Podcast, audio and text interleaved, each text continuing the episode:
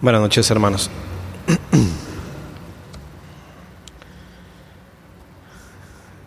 Nosotros como cristianos tenemos muchas razones para aceptar la verdad del Evangelio en nuestra vida. Conforme fuimos conociendo la palabra, conforme fuimos aprendiendo más de ella, conforme Dios fue hablando a nuestros corazones, nosotros nos fuimos convenciendo cada vez más. Podrías haber estado muy separado de, de, Dios, podrías haber estado muy distante de Dios y también negando a Dios. Pero la palabra, por medio del mensaje más hermoso que se ha pronunciado en la tierra, nos convenció. En especial, nosotros podemos descansar con gozo y con paz en nuestro corazón y en nuestras vidas, porque conocemos ciertas bases que la huella de Cristo ha dejado en nuestro corazón. Hemos estado hablando acerca del Evangelio y hemos hablado de él porque se ha visto la necesidad constante de que el Evangelio siga siendo predicado pero no solo por una persona que está aquí al frente hablando de ello, sino de vidas transformadas que sean visibles a los demás para que muchos vengan al arrepentimiento. Porque este es el Evangelio que hemos creído, este es el Evangelio que debemos vivir constantemente, pero también con este mismo Evangelio debemos compartir de esta manera. Y el día de hoy en mi corazón el Señor ha puesto cuatro razones que son una base fundamental, que son una base importante para los cristianos. Y son cuatro razones básicas. Podemos hablar de muchas cosas, de inclusive profecía, de Isaías, de Apocalipsis, pero el día de hoy nuestro Dios nos hace retornar a las bases de las cuales nosotros tenemos una experiencia. Cuatro razones. La primera es que Dios pensó en cada uno de nosotros. Eso es maravilloso. Dios pensó en cada uno de nosotros y conoce la vida de cada quien. Y aún así, a pesar de nosotros, nos siguió hablando. La segunda, nuestro Dios dio a su Hijo y su Hijo, su único Hijo, sufrió por cada uno de nosotros. Su vida llegó a un punto de sufrimiento tan fuerte, tan amargo, tan doloroso, pero con un nombre, con el nombre suyo, con el nombre mío. Y el día de hoy nosotros repasaremos otra verdad, que es el fundamento, es el sello que nosotros podemos adquirir por medio de lo que hizo nuestro Señor Jesús. Y es que Cristo Jesús murió por nosotros. Una cuarta más. Así como Cristo murió por nosotros, también volverá por cada uno de nosotros, por aquellos que han aceptado esta gran verdad. Tú puedes llegar a la muerte el día de hoy o puedes seguir viviendo y nuestro Señor Jesús viene, pero estarás con Él.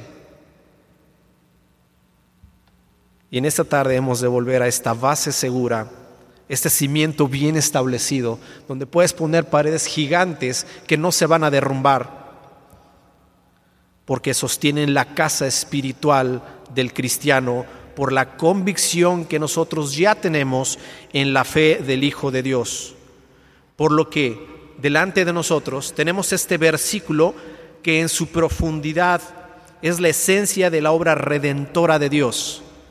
Sin embargo, nosotros decíamos, regresaremos a esto para confirmar lo que ya hemos aprendido. Romanos capítulo 5, versículo 8 nos dice, mas Dios muestra su amor para con nosotros en que, aún siendo pecadores, Cristo murió por nosotros. Cristo murió y no se queda ahí. Más adelante dice, por nosotros. Con esto en mente, quisiera yo tomar la palabra de Dios y leer esta porción de una manera muy solemne, de una manera muy respetuosa, sin morbo, sino con la confianza que nos da la palabra de Dios para poder leer y para poder acercarnos a lo que dice su palabra. Marcos capítulo 15, versículo 33. Marcos, Marcos capítulo 15, versículo 33. Dice la palabra de Dios. Vamos a pensar en esta historia, porque es una historia la que nosotros vamos a leer. Marcos capítulo 15, versículo 33 nos cuenta parte de esa historia que nosotros hemos conocido y que ahora es nuestra y que nadie te la puede quitar. Porque esta dice, cuando vino la hora sexta, hubo tinieblas sobre toda la tierra hasta la hora novena. Y a la hora novena, Jesús clamó a gran voz diciendo, Eloí, Eloí, lama sabactani, que traducido es, Dios mío, Dios mío, ¿por qué me has desamparado? Dios mío, Dios mío, ¿por qué me has desamparado? Captamos la respuesta, ¿verdad? Sí captamos la respuesta. Y algunos de los que estaban allí decían al oírlo, mirad, llama a Elías. Y corrió uno y empapando una esponja en vinagre y poniendo en una caña, le dio a beber diciendo, dejad, veamos si viene Elías a bajarle. Mas Jesús, dando una gran voz, expiró. Hasta ahí vamos a leer. Dando una gran voz, expiró. Hermanos, cuando nosotros leemos esto, la palabra de Dios tiene un efecto que habla de una forma muy viva, pues en ella encontramos principalmente el mensaje que puede salvar a los hombres de su mal comportamiento y que es el pecado, y de la potente ira de Dios entendiendo que la potente ira de Dios está sobre todas las cosas, que no hay nada que pueda detener esa ira de Dios que venía cayendo. Yo me imaginaba algo tan grande, tan fuerte, no en esta perspectiva de Dios, sino en la perspectiva humana, como una avalancha en donde está en aquel volcán y se derrumba y cae por completo y tú estás parado ahí. Y entonces ves que la montaña está cayendo y no hay cosa ni poder humano que pueda detenerla porque va a arrasar absolutamente con todo lo que se interponga en ella. Y yo me imaginaba que estaba ahí, levantando la mirada, viendo que todo esto va a caer encima de mí y me va a desbaratar como la ira de Dios. Pero ahí va a estar mi Señor una cruz que se levanta, un Cristo que cierra sus ojos, un Cristo que se desprende de este mundo y muere. Por esa muerte, aquella avalancha, aquella ira de Dios, aquello que venía a caer encima de los hombres, y no como una avalancha, sino como la ira poderosa de Dios, iba a caer encima de mí, iba a ser terrible. Pero ahí está la cruz de Cristo. La palabra de Dios también contiene el sentir, los relatos, los pensamientos de Dios para ser escuchados por todos los hombres, produciendo en aquel que está dispuesto a escucharla cambios eficaces. Cuando penetra y parte el alma y el espíritu de un hombre orgulloso, de un hombre que trae su pecado arrastrando y suelte ese pecado por levantar las manos a Dios y decirle, Señor, sálvame. Cuando eso sucede, la palabra hace cambios maravillosos de los cuales nosotros estamos convencidos en gratitud con nuestro Dios. En ella se pueden reflejar los pensamientos y las intenciones del corazón. Eso lo puede ver en Hechos, en Hebreos capítulo 4, versículo 12. Pero hay una pregunta que quisiera yo traer el día de hoy y quisiera que la analizáramos un poquito. Es esta. ¿Cuándo es más probada la fe de un hombre? ¿Cuándo se prueba más la fe de una persona, de un hombre que ha creído en aquel su Salvador? ¿No es acaso cuando éste está en gran dolor? ¿No es acaso cuando está en angustia, cuando está en enfermedad, cuando está en preocupación, en sufrimiento y viendo tan de cerca su muerte? Pero eso no me dejaba tranquilo cuando yo veía la muerte del Señor. Un evento que el Señor Jesucristo vivió no solamente lo vio pasar, sino lo vivió. Y lo hizo para mostrarnos la esperanza y el elevado costo de la justificación, pues aunque la salvación es gratuita, tuvo un costo sobre el dolor, sufrimiento y muerte del santo y único Hijo de nuestro Dios. Estas palabras se puede decir de una manera muy sencilla, no se puede tomar como algo repetitivo lo que acabamos de leer. No se puede tomar como una costumbre, ah, mira, o solamente dejarlo pasar, porque nos hace recordar que Cristo llegó a esta muerte. Debe escucharse no con los oídos de la costumbre o como algo si fuera común, sino con los oídos que atestiguan un evento que pasa delante de nosotros ¿De qué manera? En la narrativa de los discípulos, de quienes escribieron esto por inspiración de Dios, quienes presenciaron lo que el Señor Jesús vivió. Es aquí que podemos ser partícipes de los eventos cuando la fe se afirma, cuando la fe se afirma con sus raíces en la conmovedora historia del amor de Dios.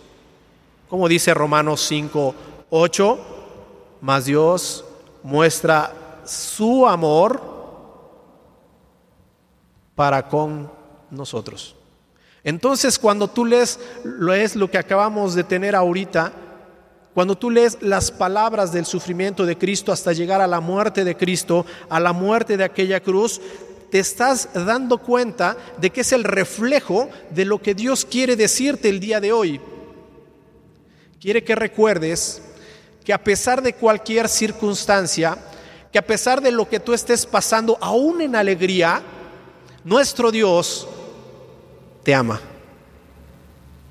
me ama y lo demuestra.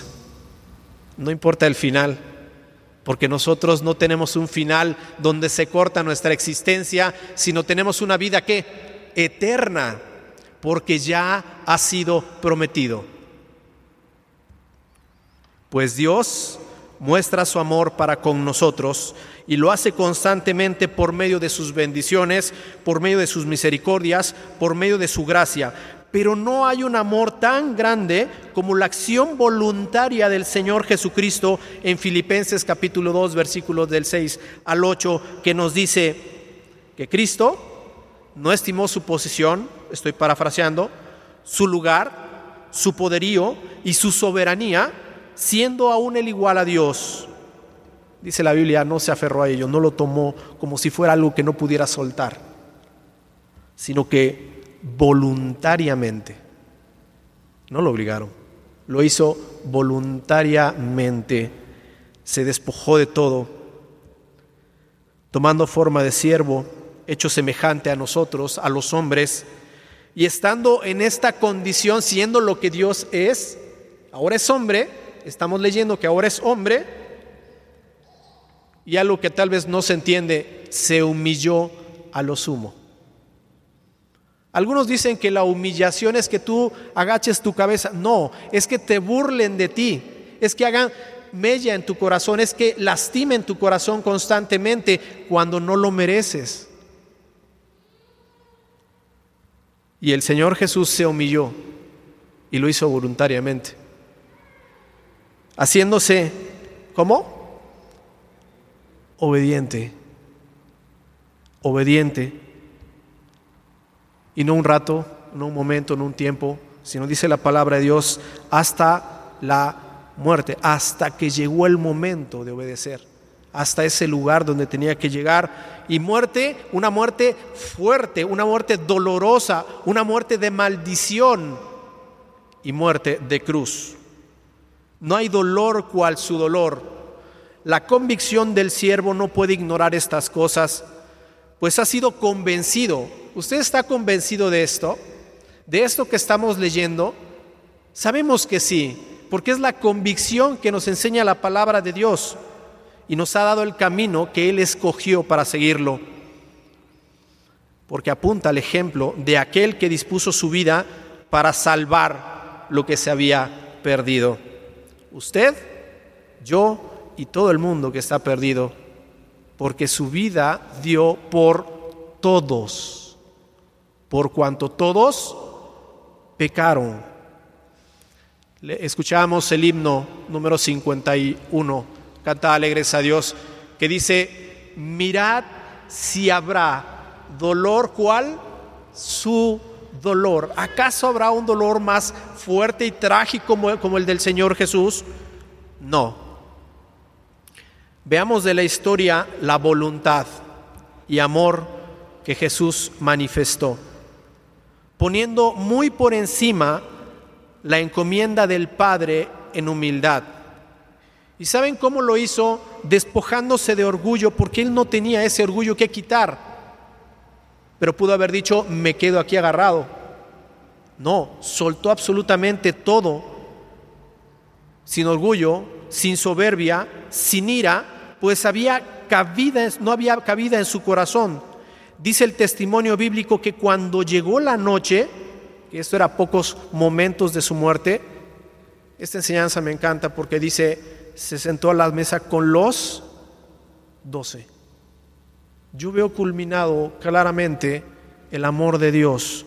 Yo veo culminado, mas Dios muestra su amor y Cristo lo reafirma, porque el deseo de Cristo es estar entre los doce discípulos junto con ellos dice la Biblia, cuánto he deseado, cuánto he deseado estar con ustedes, estar con nosotros, y se sentó a la mesa con los donces. Y mientras comían, dijo algo muy interesante, dijo, de cierto os digo, en la comida, que uno de vosotros me va a entregar, y entristecidos en gran manera, comenzó cada uno de ellos a decirle, soy yo, soy yo hasta llegar aquel quien contestó, tú lo has dicho.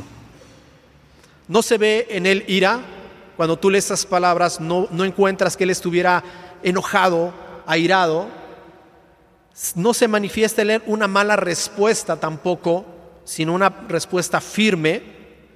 No lo corre de aquel lugar y le dice como quien tiene razón, tenía la razón, él sabía que iba a ser traicionado, él le pudo decir, órale, vete, pero ya, y sus palabras fueron en mansedumbre. Tampoco hizo uso de su poderío. Y además de esto, no se dejó llevar por su dolor. ¿Se imaginan lo que él sintió? Lo que él tenía en su corazón resguardado, sabiendo que había uno entre ellos que lo iba a entregar. ¿Cuál habrá sido su sentir? ¿Cuál habrá sido su forma de mirarlo. Sin embargo, le permitió estar ahí, en su compañía. Pues Judas, como todos, tuvo la oportunidad de abrazar al Salvador, estaba junto y tomó de él una traición en vez de su redención. Pero hasta el último momento, Hermanos, esto me, sorprende porque hasta el último momento Cristo dejó la puerta totalmente abierta, aún siendo el que Él había sido predestinado para este hecho. Ahora muchos de los que estamos aquí nos tocó la puerta del Señor y llamó a ella. ¿Y qué hicimos nosotros? Abrimos la puerta con gozo en nuestro corazón y le dijimos, pasa Señor, y le recibimos. Y la Biblia nos dice que si alguno oye mi voz y abre la puerta, entraré en él y cenaré con él y él conmigo, conmigo. Y nosotros abrazamos esto. Pero no puede ser que tú abraces a Cristo y por atrás tengas escondido por ahí un pecado. Tienes que abrazar a Cristo y tienes que decirle, Señor, quiero vivir para ti constantemente, porque estoy agradecido por lo que tú hiciste. ¿A quién le gusta saber que Cristo murió? A nadie, pero a todos nos encanta la idea, nos gusta la idea, nos apasiona la idea de que Él nos rescató. Pero tuvo que haber dolor, tuvo que haber sufrimiento y sobre todo, como decíamos, muerte.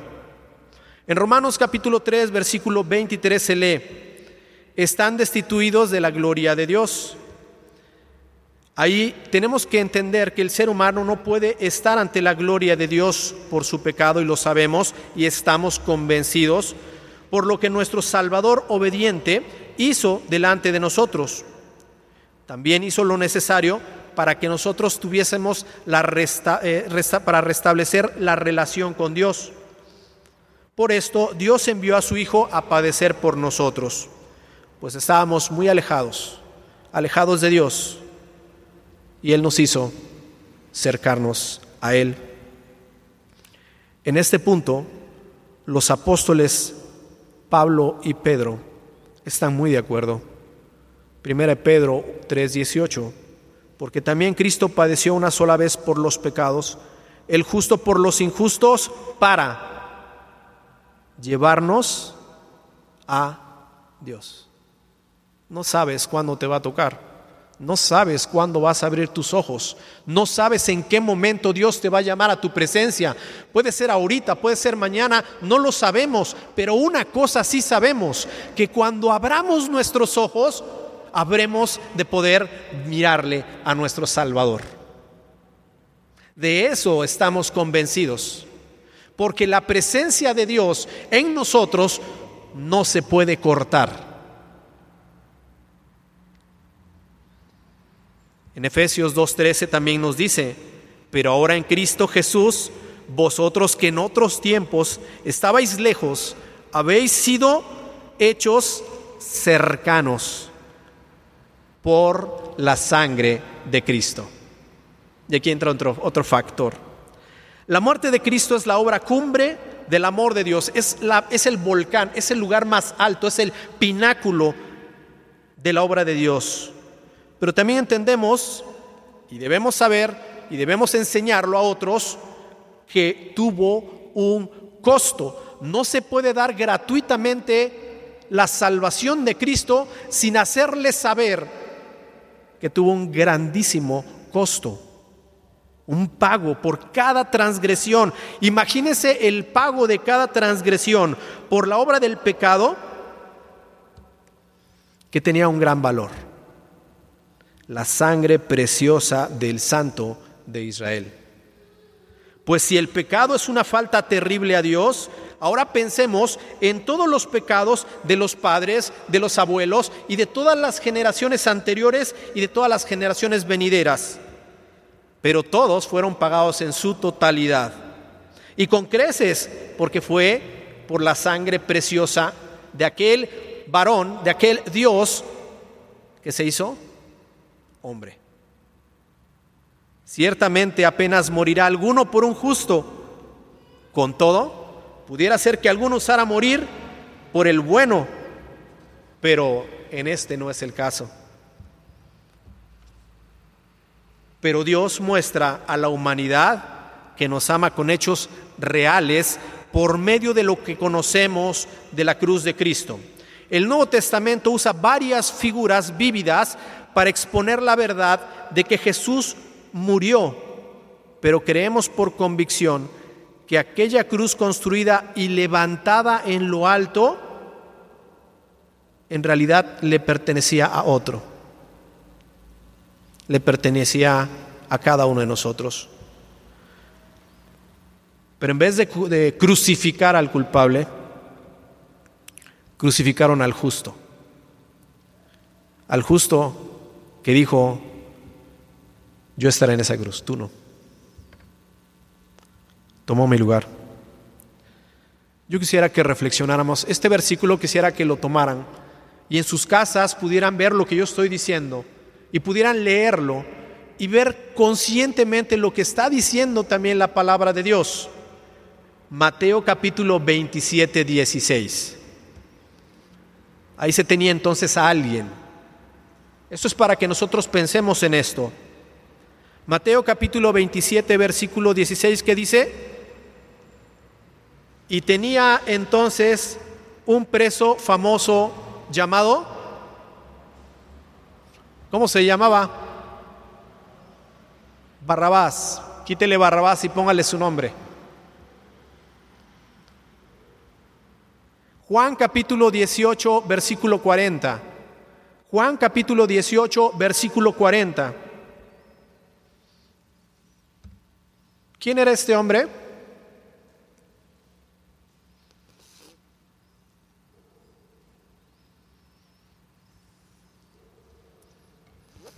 Era un ladrón. Era un ladrón. Marcos capítulo 15, versículo 15.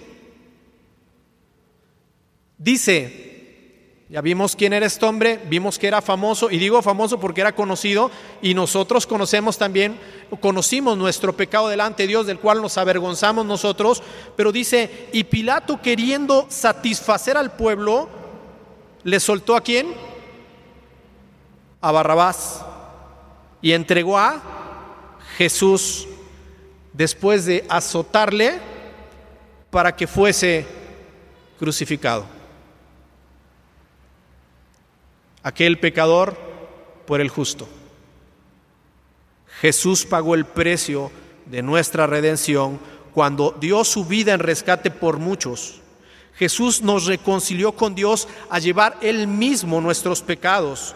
Dios exhibió a Cristo públicamente como propiciación por su, su sangre extinguiendo completamente la ira de Dios contra nuestros hechos, como si la avalancha está cayendo y está golpeando y va a caer de frente delante de ti y te va a hacer pedazos. Y Cristo dice, aquí no, aquí no. Y entonces, de alguna manera, la ira de Dios no se detiene, cae encima de la persona de Cristo. No se detiene, pero Cristo recibe todo lo que era para mí y para usted. Tenemos también que Cristo murió por todos. Quisiera ser muy específico con esto que vamos a, a tomar. Y quisiera que que quedara mucho en nuestros corazones, porque a veces pareciera ser que nuestra convicción no está muy certera en lo que realmente debe estar. Porque el amor de Cristo nos constriñe, pensando esto, que si uno murió por todos, luego todos murieron. Segundo, segunda de Corintios capítulo 5 versículo 15 dice, y por todos murió para, los que, para que los que viven ya no vivan para sí, sino para aquel que murió y resucitó por ellos. ¿Por qué lo estoy diciendo, hermanos? Porque esa es una convicción que nos hace falta reafirmar aquí en la iglesia también. Permítame, me, me explico. Nosotros que hemos conocido el amor de nuestro Señor, de nuestro Salvador, debemos continuar con la esperanza, repito, lo voy a reafirmar, Hermanos, nosotros hemos conocido el amor de nuestro Salvador, pero debemos continuar con la esperanza en nuestro corazón de ver un corazón convertido, contrito y humillado, sentado al lado de nosotros, sabiendo recibirlo como iglesia. No veamos lo externo no saquemos su pasado porque Cristo ha perdonado por el pago que hizo, por la preciosa sangre de Cristo. En alguna ocasión pude mirar a hombres rudos, una cárcel, con tatuajes en brazos, en su cara, inclusive su rostro, y con un rostro fuerte, un rostro imponente, unas facciones rudas. Pero cuando ves a un hijo de Dios arrepentido, también puedes notar algo que normalmente no se nota en ese tipo de hombres. Y es que hay lágrimas en sus mejillas, lágrimas que caen, lágrimas que lloran porque están entregados al Señor. Puede ser que tú tengas alguno junto. ¿O qué pasaría si lo tuviésemos? ¿Cómo lo recibiríamos? ¿Lo criticaríamos por cómo viene vestido? ¿O por cómo es su aspecto? ¿O qué decir de aquel que tuvo una vida libertina, famoso en, en toda la ciudad? Tú lo puedes voltear a ver y decir, ah, es que yo sé que hizo esto y esto y esto y esto. O un hombre adicto, un hombre adicto. Pero cuando uno conoce al Señor, caes de rodillas y todo eso queda atrás. Hermano, preparemos nuestro corazón pues si la sangre de Cristo tiene poder para perdonar pecados, también tiene poder para ser transformados aquellos que han caído de rodillas delante de Dios. No es que no supiéramos nada de Dios antes, nosotros sabemos lo que dice la palabra de Dios acerca de la muerte de Cristo, pero debemos recordar también sus promesas. Y aquí en la palabra de Dios dice, por todos murió y por todos murió. Entonces, tenemos que ser más certeros de predicar al Evangelio, no solamente a aquellas personas que parecieran escucharlo, sino en todo momento, a tiempo y fuera de tiempo, en todo lugar. Porque eso es lo que produce la muerte de Cristo. Cuando tú ves todo lo que Él hizo, ¿qué te queda por hacer? Que otros conozcan de ese amor.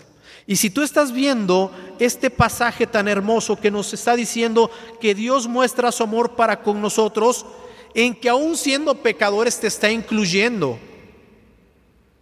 Cristo murió por nosotros. Entonces, hermanos, nuestra convicción está en la salvación que Él ha presentado por medio de su muerte, por medio de su muerte, hermanos. Aprendamos a recibir a aquellos que vienen, aquellos que vienen también lastimados, porque sabemos y tenemos la convicción de que la palabra de Dios los puede transformar a ellos y cuanto más la sangre preciosa de Cristo. Alguien decía por ahí, ¿Cómo le demuestras a una persona? ¿Qué le puedes dar a una persona para demostrarle que le amas? Ya vimos que tú, aún con una buena intención, no puedes ofrecer tu vida y decir, bueno, por eso te amo. Pero sí puedes darle lo mejor que tú tienes. Hermanos, vean sus manos. Vean sus manos. Tienen en sus manos algo tan valioso como la muerte de Cristo. Está en su corazón. Y si yo quiero demostrar ese amor que Dios me ha dado, tengo que predicarlo y tengo que compartir para que otros caigan de rodillas delante de la cruz. Eso es lo que el Señor me ha dado y esto es de lo que la palabra del Señor nos enseña a tener convicción acerca de su muerte también. Vamos a ponernos de pie y vamos a orar. Padre amado, te damos muchas gracias en esta noche porque nos has permitido tomar tu palabra y leer nuevamente aquella circunstancia, aquel momento de la muerte tuya. Señor, se puede leer de una manera rápida, pero en nuestro corazón produce inmediatamente un sentir.